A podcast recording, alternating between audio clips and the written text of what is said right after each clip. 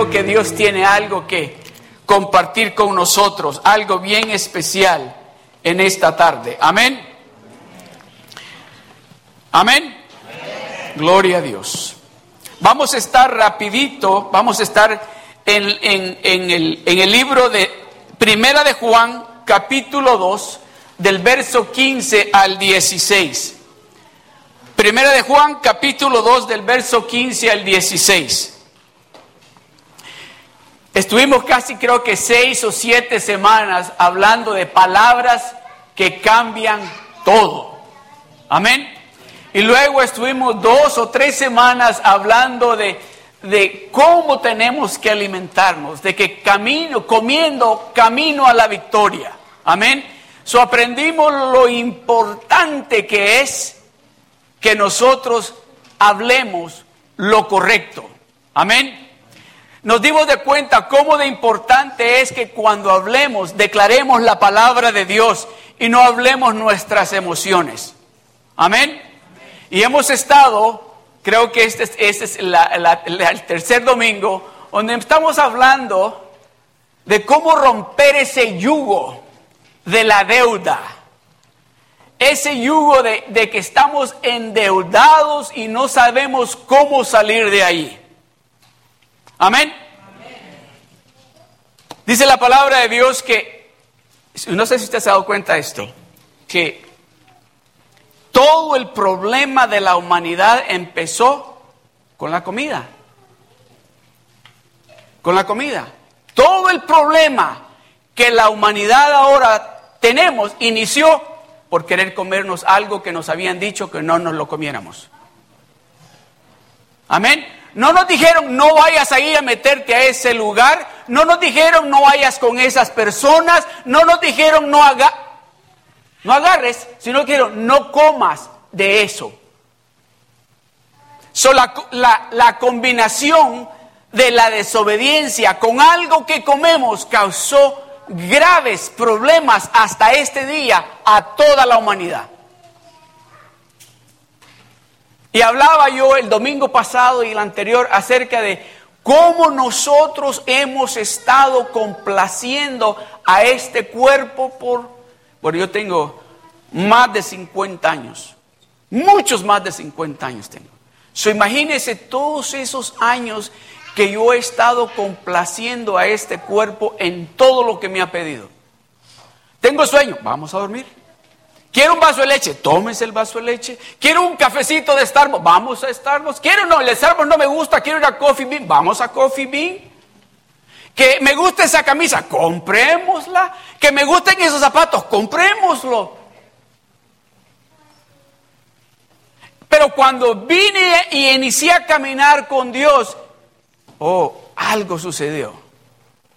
Porque dice la palabra de Dios que cuando nosotros venimos al conocimiento de ese Dios real, Él quita el corazón de piedra que tenemos y pone un corazón de carne en nosotros. Y luego le añade y dice, y pone un espíritu nuevo en nosotros. Y por último dice, y lo sella cuando pone su Espíritu Santo en nosotros. Allí inicia el conflicto. Porque todo el tiempo anterior todo lo que esta carne quería, le decíamos, sí, lo que tú, tú te lo mereces. Has trabajado duro esta semana. No trabajaste 40 horas, trabajaste 60, y algunos de ustedes 70 horas. ¿Te lo mereces? ¿De veras que tú te lo mereces?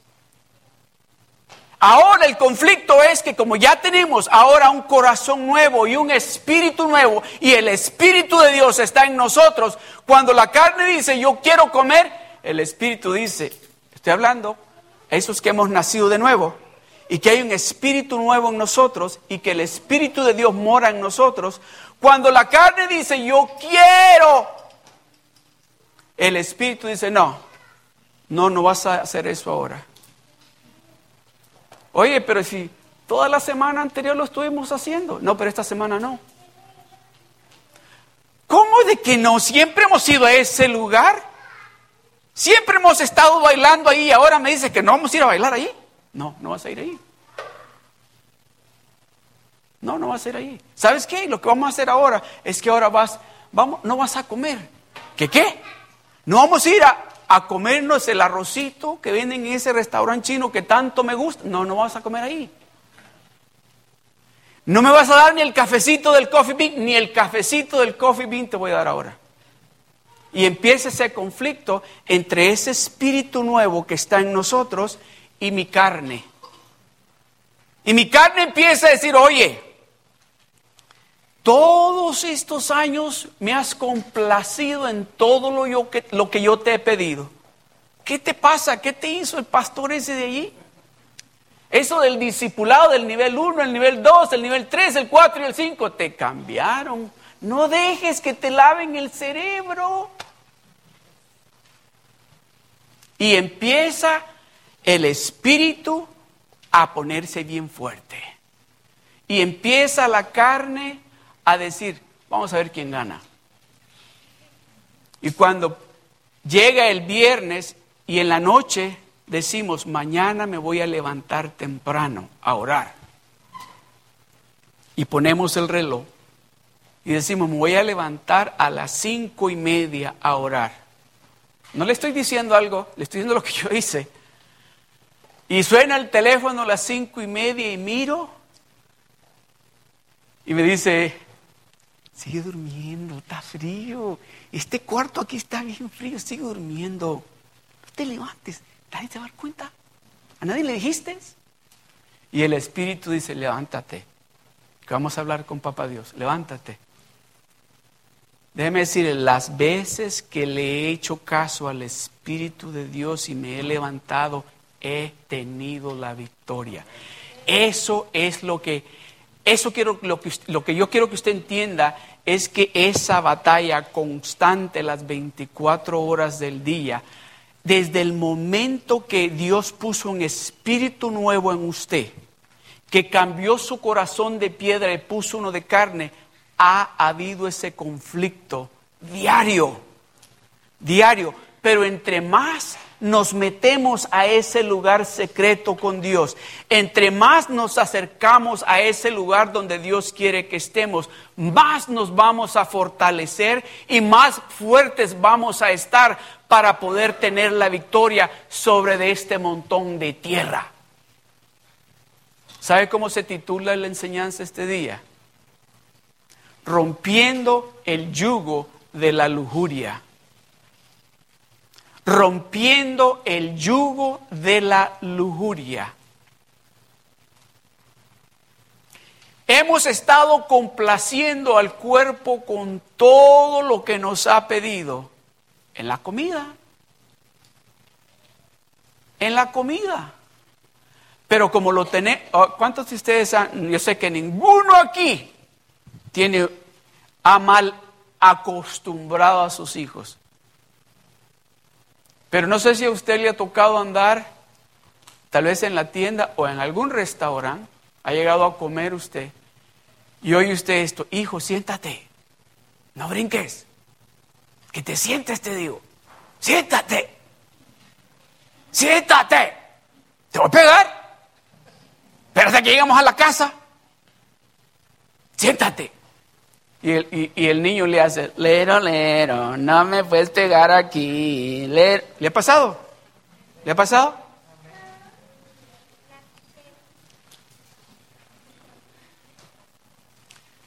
Y el asunto es que si los dejamos, como yo con la carne, que la dejé y la dejé cuando quise ponerle la fuerza para no seguir me dijo, me decía, lero, lero, no puedes conmigo, te da hambre, me tienes que dar lo que yo te estoy pidiendo. Y se burlaba de mí. Y yo le decía, no, no, espérate, yo estoy en el nivel 1 ahorita, ya vas a ver, voy a ayunar mañana, ya vas a ver que voy a ayunar mañana. Y llegaba mañana y me decía, ja, ya ves que no puedes, ya ves que no puedes. Era una guerra constante, pero déjeme decirle algo, cuando logramos pisotear esa carne, decirle, no, ahí te quedas. Y empezamos a decirle, ¿sabes qué? Ahora sí voy a ayunar. Ahora sí voy a orar. Ahora sí voy a tomar tiempo así con Dios para que te des cuenta de que yo sí puedo vencerte con la ayuda de Dios. Y empezamos a ver cómo la carne se empieza a someter a ese espíritu nuevo que Dios ha puesto en nosotros. Porque ahora cuando la carne dice, oye, vamos a tomarnos un café, no, no tengo dinero. Ay, si ahí cargas 10 dólares, no tengo dinero. ¿Vamos al mall pues? No, no quiero ir al mall. Voy a ponerme a orar ahorita. A orar. Si estabas orando casi dos horas desde la mañana, a orar otra vez. Sí, a orar otra vez. Y después de orar hay que hacer el jornal, hay que leer la Biblia. Ay, te me estás haciendo muy fanático. No, no, no, te estás haciendo muy aleluya. Eso, no, no, no, no te hagas muy espiritual porque tú no eres espiritual. Y eso tenemos que decirle a la carne, Shh, cállate, que ahora el que vive en mí es quién? Cristo vive en nosotros, Dios vive en nosotros. So, si Él está en nosotros, el que dirige todo lo que sucede en cada uno de nosotros, ya no es la carne, sino que es, es ese nuevo espíritu que Él ha puesto en nosotros. Amén. Ok. Vamos entonces, mire, le voy a leer esto, porque esto es el plan de Dios para nosotros. Lo que le voy a leer ahorita es el plan de Dios para usted y para mí.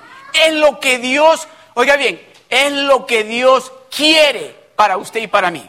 En el libro de Deuteronomio capítulo 15, verso 6, aquí me van a poner la reina Valera, pero yo le voy a leer de otra versión.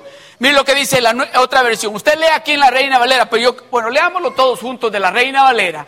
Y luego yo le leo lo que dice esta otra versión. Dice, ya que Jehová tu Dios, todos leamos juntos, ya que Jehová tu Dios te habrá bendecido, como te ha dicho, prestarás entonces a muchas más naciones, mas tú no tomarás prestado. Tendrás dominio sobre muchas naciones, pero sobre ti eso es lo que Dios quiere para usted y para mí. Eso es exactamente lo que Dios quiere. Dice, ya que Jehová tu Dios te habrá bendecido, ya después que Dios lo haya bendecido, dice, como le está diciendo que Él quiere bendecirlo, vas a prestar entonces a muchas naciones, mas tú, mas tú, mas tú no tomarás prestado, tendrás dominio, tú vas a tener el dominio sobre muchas naciones, voy a ponerle esta manera, sobre esas situaciones donde usted no tenía el dominio propio para decir, no, no voy a poner la tarjeta de crédito aquí, no voy a gastar aquí. Este dinero va a servir para otra cosa, no me voy a malgastar lo que Dios me ha dado, lo voy a administrar correctamente. Pero sobre ti no tendrá dominio el que tenía dominio anteriormente porque tú vas a ganar, dice Dios. Lo que dice en Ezequiel capítulo 34, verso 27. Dice, y el árbol del campo dará su fruto, y la tierra dará su fruto, y estarán sobre su tierra con seguridad, y sabrán que yo soy Jehová cuando rompa las coyundas de su yugo y los libre de mano de los que se sirven de ellos. El plan de Dios para usted y para mí es de que usted sea una persona bendecida, de que todo lo que usted inicie progrese, que todo lo que usted ponga a su mano sea de bendición, todo lo que usted piense va a trabajar. Todo lo que usted emprenda o inicie va a dar resultado, el resultado que usted espera. Y el árbol del campo dará su fruto. Nos está diciendo, ustedes no se preocupen, que todo lo que ustedes siembren, todo lo que ustedes inicien va a dar el fruto que ustedes están esperando. Y la tierra dará su fruto. Ahí donde ustedes estén trabajando van a ser de bendición y van a recibir bendición. Y luego dice, y estarán sobre, sobre su tierra con seguridad. No vamos a estar viviendo preocupados que este vecindario está peligroso, que aquí no nos viví. No vamos a estar preocupados de eso. Vamos a estar seguros. Y sabrán, dice Dios, y van a saber ustedes que yo soy Jehová cuando rompa las coyundas de su yugo, de su yugo. Cuando rompa, ustedes se van a dar de cuenta quién es su Dios cuando se den cuenta que ese yugo se ha desaparecido. Que ese yugo que los ha tenido oprimidos todo este tiempo. ¿Cuántos de ustedes? Bueno, yo me acuerdo. Qué terrible eran esos tiempos que llegaba. Faltaban tres días para la renta. Y el Señor que me cobraba la renta me llamaba por teléfono y me decía, voy a llegar el sábado por la tarde. Yo sabía que el sábado por la tarde no iba a tener la renta. Qué tremendo. Estaba empezaba a pensar, ¿qué le voy a decir? ¿Qué mentira le voy a tener que decir el por qué no tengo el dinero? Cuando rompa las coyundas de su yugo y los libre y los libre de mano de los que, de los que se sirven de ellos nos va a librar de aquellos que nos han tendido oprimidos, de aquellos que nos han querido ver de menos, de aquellos que de alguna manera u otra abusaron de nosotros. Eso es lo que está diciendo. Entonces, oiga bien esto, Dios no solamente quiere Oiga bien, Dios no solamente quiere romper esa deuda, sino que Él quiere ser el que rompa ese yugo de la deuda. Oiga bien, Dios no quiere solamente que esa deuda se acabe, sino que Él quiere ser el que rompa y que se deshaga de esa deuda. Le voy a compartir un testimonio unos hermanos. Dice, mi esposa y yo comenzamos a asistir a The Rock en la Semana Santa del 2016. Así que hemos estado asistiendo por más de un año. Tomamos OSL, el nivel 1, en febrero. Ya habíamos cambiado, pero OSL tuvo un gran impacto en nosotros. Creo que fue en mayo que comenzamos a diezmar. Mi oración acerca de esto fue, Dios, dijiste que nos bendeciríamos por el diezmo. Voy a diezmar. Ahora te toca a ti cumplir tu promesa. Esa fue su oración. Bueno, en mi cumpleaños recibí un aumento. No un aumento del 10%, sino un aumento del 20%.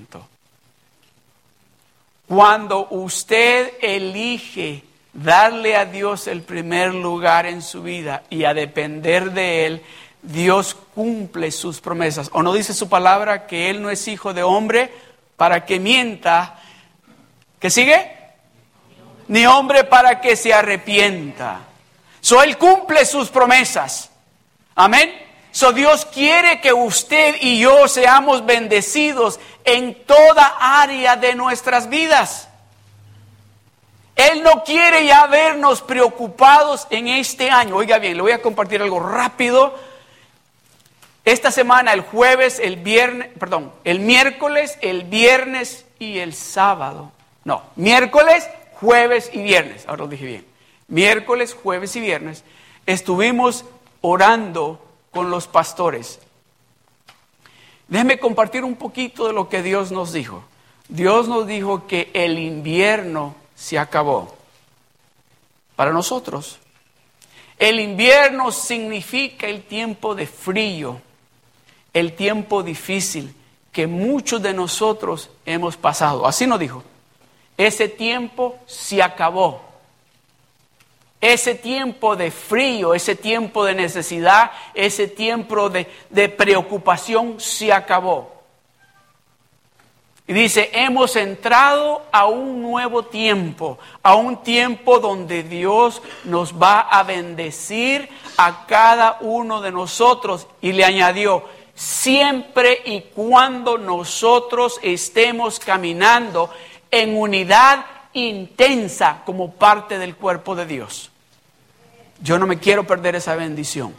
So, yo voy a estar en unidad intensa con usted porque yo no quiero perderme esa nueva bendición que Dios tiene para nosotros. Amén. Gloria al Señor. ¿Cuántos de ustedes alguna vez han hecho algo bien, ¿se puede decir tonto aquí? Sí, ¿verdad?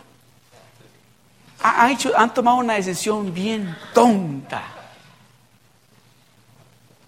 Mire lo que me pasó a mí. Un día vengo del... Vivíamos, no me acuerdo dónde vivíamos, creo que en Long Beach, y venía de Los Ángeles. Y mi camioneta que tenía era una, yo creo que si le digo el nombre, algunos de ustedes dicen, ¿qué? Era una marca Datsun. Y entonces, y veo que está la aguja y que me dice que ya necesito gasolina. Y el lugar donde vi, y ahí mismo me salí, donde la vi, me salí. Y veo donde me salí, digo, oh, aquí qué feo está. Oscuro. Y empecé a manejar así y encontré una gasolinera que tenía una lucecita así. Y ya pues me bajé del carro y miré y estaba un hombre en, en la ventana y me tocó así. Y le digo, dice aquí, ya voy y le digo, quiero tanto de gasolina. Y cuando voy llegando al carro, está un hombre con una caja. Y me dice, ¿cuántos se acuerdan ustedes cuando salieron los VCR? Hace muchos años, ¿verdad? Pero en ese entonces me acuerdo que me dice, ¿y se acuerdan de Circuit City? Okay. Bueno, yo había ido a Circuit City y le había dicho a mi esposa, un día de esto voy a comprarme uno de esos. Todavía no, porque está muy caro, le pondría esto, me compro uno de esos. La cuestión es que me dice, me dice, this is a good deal. Y yo miré que decía VCR y que decía Circuit City. Ah. Cuando yo me acordaba que el precio que y le digo, le digo yo todavía, how much? Me dice, me dice así, bien barato, bien barato me dijo, dame 170, ah, no, 275. No, le loco. No, le digo, no puedo. ¿Tú sabes que son muy caros? Sí, pero no tengo a darte. La cuestión es que yo sigo echando la gasolina y él dice, te vas a perder el día de tu vida, llévatelo, llévatelo. Este es... Y me dijo eso, ya me dijo la marca y ahí se miraba en la caja. Y la caja bien selladita y que... Y yo estoy echando gasolina y estoy pensando, wow, si, si me lo diera por lo que tengo, yo creo que bien lo vendo y le hago una buena ganancia. Ya estaba así, yo echando gasolina y él insistiendo, cómpratelo, mira. Ok, me dijo, dame 150. Y le digo, no tengo, no tengo 150. Bueno, para hacer la historia larga, corta, termino de echar gasolina y le digo, no tengo dinero, no te lo puedo comprar, me subo al carro y me dice, mira, llévatelo. Y le digo, no tengo para darte. ¿Cuánto tienes? Mira, le digo, lo que tengo son 20 dólares. Si lo quieres, no, me dijo, ¿cómo? ¿Cómo? Dame 100. No tengo dame los 20, pues me agarré la caja, la puse y le di los 20. Y ahí voy yo para mi casa, pero emocionado, porque, uh, qué negociazo me hice yo. ¡Qué bárbaro! Y voy manejando y ya voy pensando, cuando venga mi suegro que va a venir el, el, mes siguiente, le voy a decir, se lo vendo por 150 dólares y me lo va a arrebatar. No lo voy a abrir porque yo sé, y llego a la casa y llego con la caja, me bajo y le digo a Ligia, mira lo que compré, ¿te acuerdas que lo vimos en Circo y City? Me dice, no me digas que lo compré. Sí, pero no por ese dineral que querían allí. ¿Cuánto pagué? No lo puedes creer. ¿Cuánto pagué? ¿Cuánto, cuánto? Te digo, ¿cuánto? 20 dólares. No, ¿a quién? Pues es que ahí en una gasolinera un muchacho se me acercó y me insistió y me insistió. Abrámoslo, me dice, para verlo porque mi papá le va a gustar. Y ya pues lo abro. Vamos quitándole el plástico así. Está bien sellada la caja, ¿eh? Era una caja así. Y ya le quito el plástico y lo abro. Tenía cinco piedras adentro.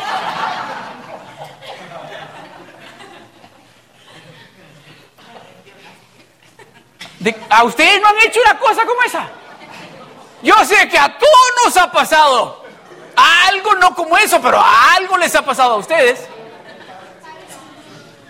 Es cierto, yo compré piedras que habrán comprado ustedes. Déjeme decirle, 20 dólares. Ni servían para detener la puerta porque eran piedras feas. ¿Sabe lo que causa eso?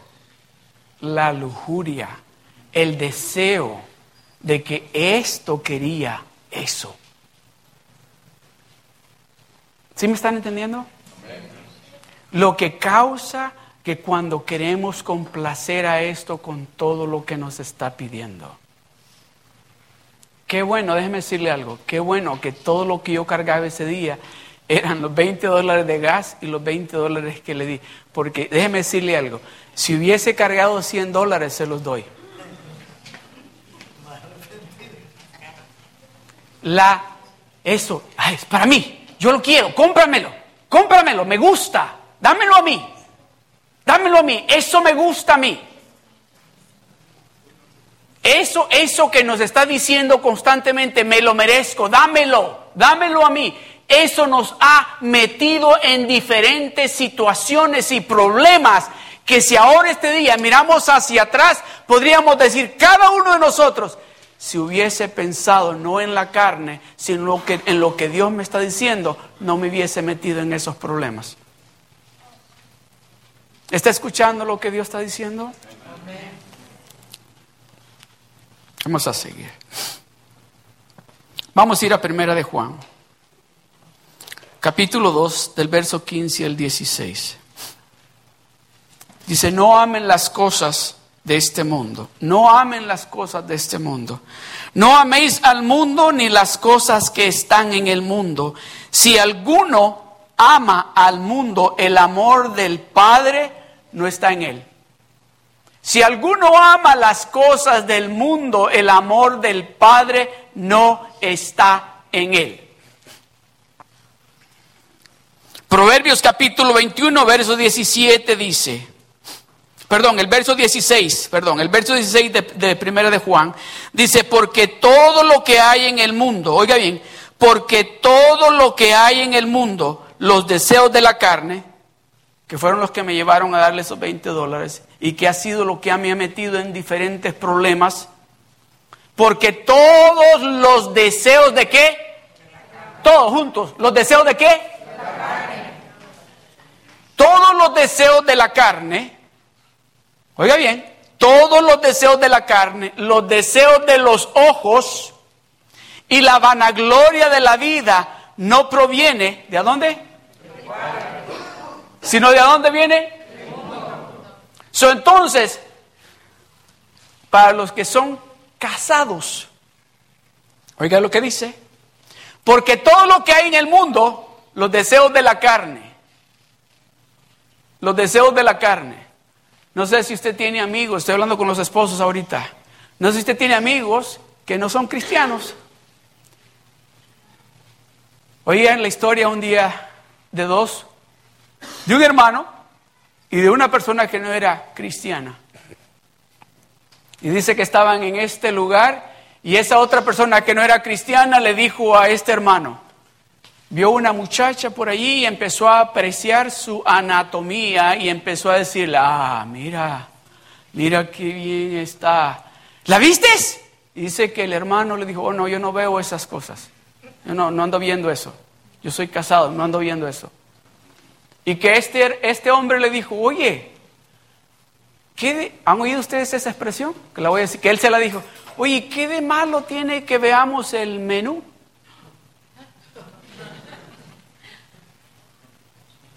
¿Qué de malo tiene? Ah, si el diablo tiene sus propias escrituras y los seguidores de él las saben decir bien rápido.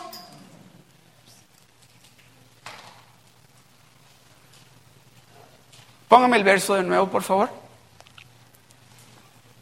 Porque todo lo que hay en el mundo, los deseos de la carne, los deseos de los ojos y la vanagloria de la vida no proviene del Padre, sino del mundo. So es importante de que nosotros nos demos de cuenta de que todas esas cosas, esos deseos de la carne, ah, yo quiero comer, viene del mundo. a mí me gusta, yo sí, yo sé que estoy casado, pero me gusta ir ahí. Oh, hermanas, Hermanas,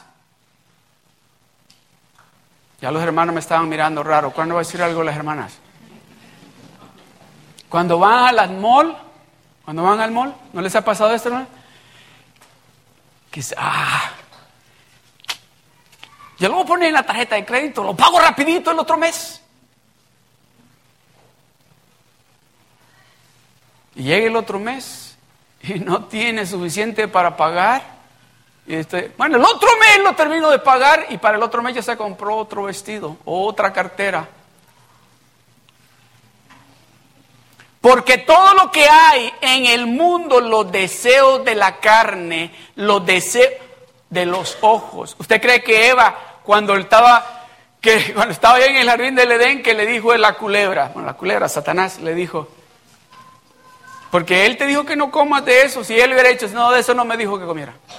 Él me dijo, pero ¿qué hizo? Lo primero que hizo fue, dice, que miró y ¿qué pasó? Dice, y era bueno, agradable, le gustó. Los deseos de los ojos lo miró y dice, ah, uh, se me va a ver bien en esta mano. Aquí así, se me va a ver bien así cuando ande así. Oh, sí, así, con los piecitos que yo tengo se me va a ver bien, me van a ver bien, bien aquí. Porque todo lo que hay en el mundo, los deseos de la carne, los deseos de los ojos y la vanagloria de la vida, no proviene del Padre. So, cuando se sienta y esté en esa situación, acuérdese, acuérdese y diga, oh, es que eso no viene del Padre. Eso no viene del Padre. No tengo yo por qué estar mirando. ¿Sabe lo que significa la vanagloria de la vida? Yo creo que ya muchos de, he oído esta expresión, especialmente en los jóvenes. Dice, I don't have, I don't have the clothes that my friends have. So me siento como que no estoy, esa palabra, encajando con ellos o con ellas. Esa es la vana, la vana gloria de la vida o del mundo. O tal vez está usted con un carrito y el vecino carga un carro nuevo y usted dice, bueno, y no, yo sé que aquí nadie lo ha dicho. Si, trabaja en Jack in the Box, ¿cómo es posible que esté manejando ese carro? Y yo que trabajo en este lugar que gano 20 dólares la hora no me puedo hacer de un carro. Esa es la vana gloria de la vida. La vana gloria de la vida. Empezamos a mirar con nuestros ojos y la carne dice, I want it, give it to me. Amén. Hay unas versiones, voy a tratar de decir esto, versiones bíblicas chistosas. Voy a decir esta. La NTT se llama esta, como la, la Reina Valera 1900, esta es la NTT, NTT. Dice, se dice, nueva traducción tecno. El que ama la tecnología empobrecerá. El que ama los teléfonos inteligentes y juegos de video manejará un carro viejo. Ay, el pastor ya se está metiendo con mi iPhone. ¿Qué de malo tiene que yo tenga un iPhone? No tiene nada malo que yo tenga un iPhone. ¿Pero le ha pasado esto? A ver, a ver. ¿Cuántos de ustedes tienen todavía el iPhone, el que es un flip? Ah, es que ese, es un, ese no es un iPhone, ¿verdad? Ese es un celular. Ajá. Quería ver si los hagan. A ver, ¿cuántos de ustedes todavía tienen el iPhone 4? ¿Cuántos de ustedes tienen el iPhone 6? Y ahí para arriba, ¿verdad? No, pues es que toma unas fotos, pero, uy, y hace unos videos, pero, uh, tremendos. Y ese hasta, le digo, llama a mi, a mi tía y, llama, y sabe a la tía que tiene que llamar. Esta otra versión es la MALC. Oh. Versión mujer adicta a las compras. Proverbios 27, 17 dice. Póngame Proverbios 17, 17, por favor. perdón, Proverbio 21, 17, póngamelo. Mire que dice, hombre necesitado será el que ama el deleite y el que ama el vino y los ungüentos no se enriquecerá. Dice, mujer necesitada será la que ama las compras y la que ama las bolsas y los zapatos carecerá dinero, de dinero para las uñas y el cabello. Déjeme el verso ahí, por favor. Esta otra versión, la TRA, traducción redefinida de ahorros, redefinida, redefinida de ahorros. El que esté casado con una que dice, ahorré tanto dinero en las tiendas, hombre pobre será, mientras más ella ahorra, más se demora su jubilación. Esta otra versión es la NVV, nueva versión 20 de Starbucks con crema.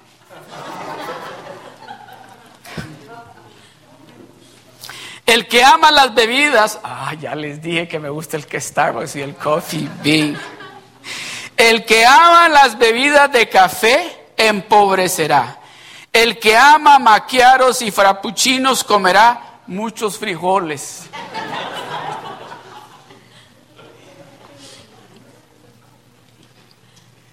La lujuria destruye, tenemos que resistirla. Tenemos que resistirla. ¿Se acuerdan ustedes de, de Acán? Que recién, recientemente estábamos leyendo, los que leen la Biblia todos los días, estábamos leyendo acerca de Acán, que fue cuando Josué pasaron por el río Jordán y fueron a conquistar, ¿qué ciudad fueron a conquistar? Jericó, ¿verdad? Y Dios les dijo bien claro, el oro y la plata es mío. Quemen todo lo que encuentren allí, maten a todo lo que esté con vida, pero no agarren nada ustedes, pero el oro y la plata es para mí. Y a cambio, una, yo veo yo, una cosa así más grande que la Biblia de oro y dijo, oh, esta me la llevo. Y vio unas monedas de plata, dijo, esta también me la llevo. Y vio un saco, pero dijo, uh, este me va a quedar pero perfecto. Y se lo llevó. Y dice que el pueblo de Israel fue a una guerra contra un rey que ya habían derrotado anteriormente. Y este rey los destruyó, dice que salieron corriendo y fueron 30 israelitas que murieron. 30 familias sin su ser querido. Y Josué dice que se tiró al suelo y empezó a clamar a Dios, a decirle, Señor, ¿qué pasó aquí? Tú fuiste el que nos dijiste que pasáramos por el Jordán y que nos ibas a dar la tierra prometida. ¿Sabe lo que Dios le dijo? Hay pecado en ustedes. Alguien entre ustedes ha cometido pecado. Si esa persona le dijo, no es descubierta, la mano mía se va a apartar de ustedes. Es importante identificar el pecado y, y erradicarlo por completo. Y dice que empezó Josué a llamar a las familias. A ver, ¿fuiste tú? ¿Qué has hecho? Y llegó con la familia de Acán y fue a Acán y dijo, yo pero mire lo que dice Acán. Acán dijo esto.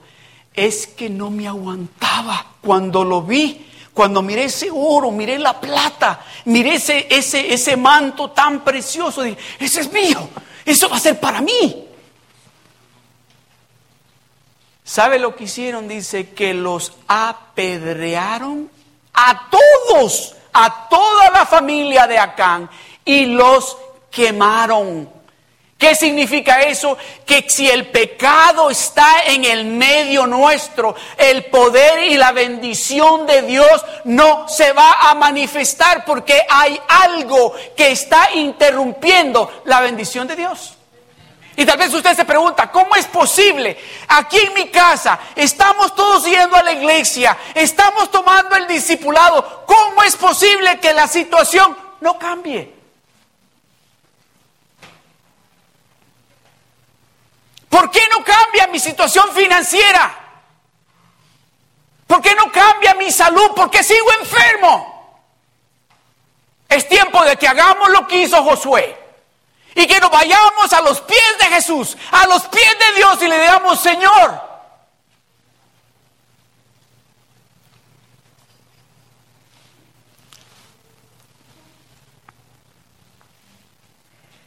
Cierre sus ojos.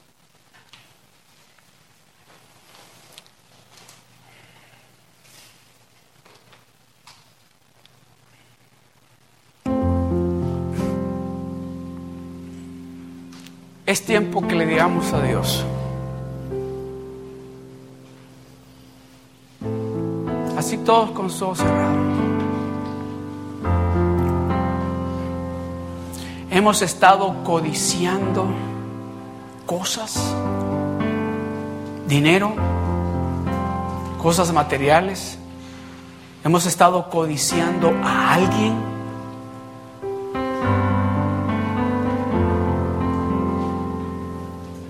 Dios le dijo a Josué, el pecado,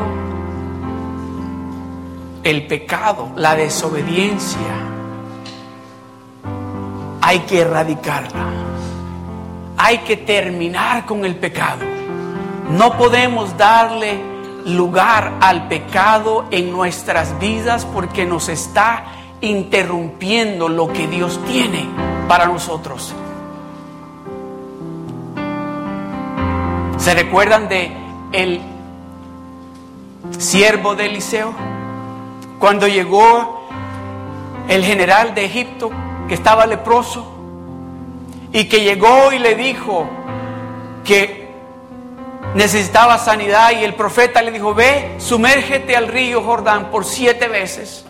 Y fue hizo así, dice que su piel se restauró por completo como la piel de un baby.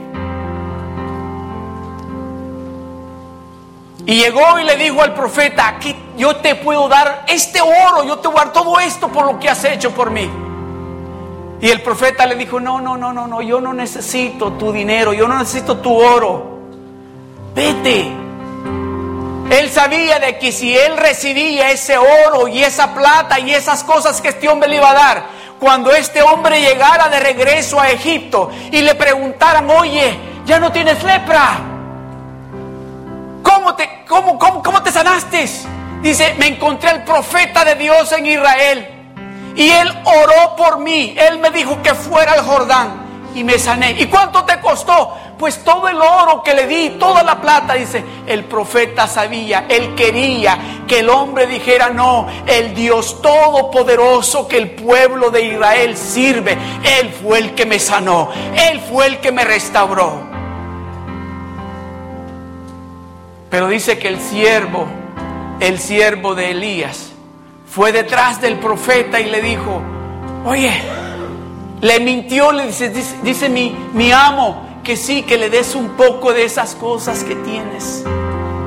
Sí, él miró, este, el, el siervo de Eliseo vio, vio lo que este hombre de Egipto traía, que era oro, que era plata, que eran cosas buenas, y empezó a codiciarlas. Empezó a decir, eso es para mí. Yo sé que mi amo no lo quiere, pero yo lo quiero. Yo quiero eso para mí. Corrió donde el hombre le dijo, dame. Le mintió, le dijo, mi amo dice que sí quiere. ¿Sabe lo que agarró Giesi? Lepra. Por codiciar algo, algo, la bendición que Dios te... Ustedes saben que Eliseo era el siervo de Elías. Que cuando el, Elías se iba a ir, Eliseo le dijo, yo quiero una doble porción de la bendición que tú tienes. ¿Se imagina la bendición que iba a caer sobre este siervo de Elías si él no hubiese estado codiciando las cosas materiales, las cosas de este mundo?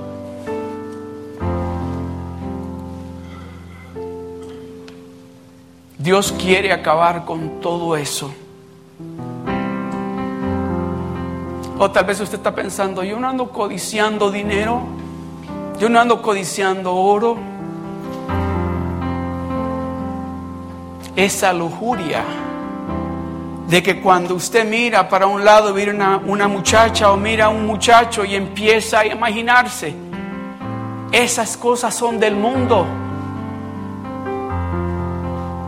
Dios quiere acabar con todo eso.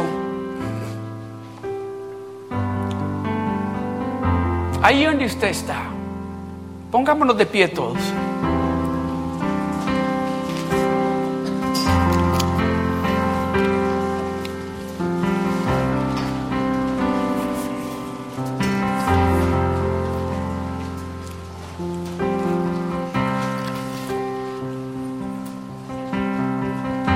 ¿Qué es lo que usted está codiciando?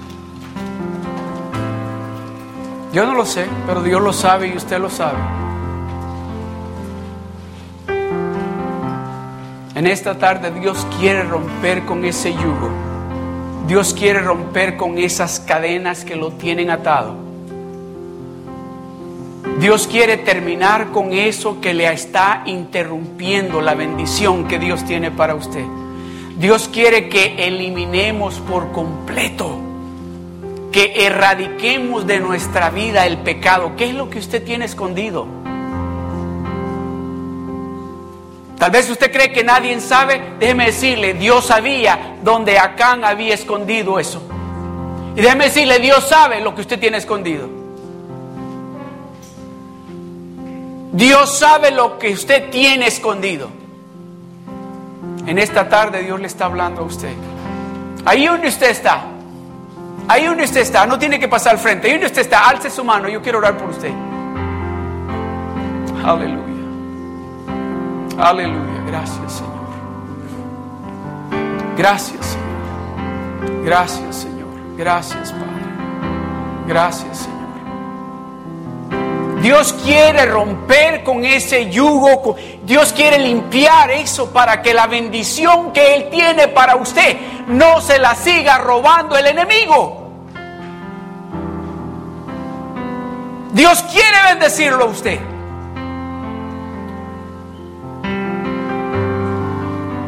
Alguien más, alce su mano. Aquí está usted ante la presencia de Dios. Aquí usted no, nadie lo está mirando ni nadie lo va a juzgar. Aquí está a la presencia de Dios y Dios le está diciendo, yo quiero romper ese yugo.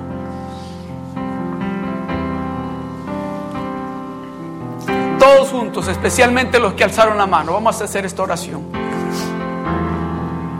Y usted sabe lo que usted tiene escondido. Si usted quiere decírselo bien bajito, dígaselo a Dios, dígaselo. Dígaselo que usted ya no lo quiere. Dígale, Señor, yo ya no quiero esto. Esto me está robando, me está deteniendo la bendición que tú tienes para mí.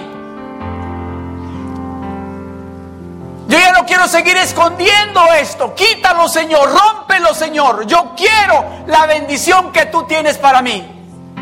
El diablo no me va a robar mi bendición. Dígale al Señor, esa bendición me pertenece a mí.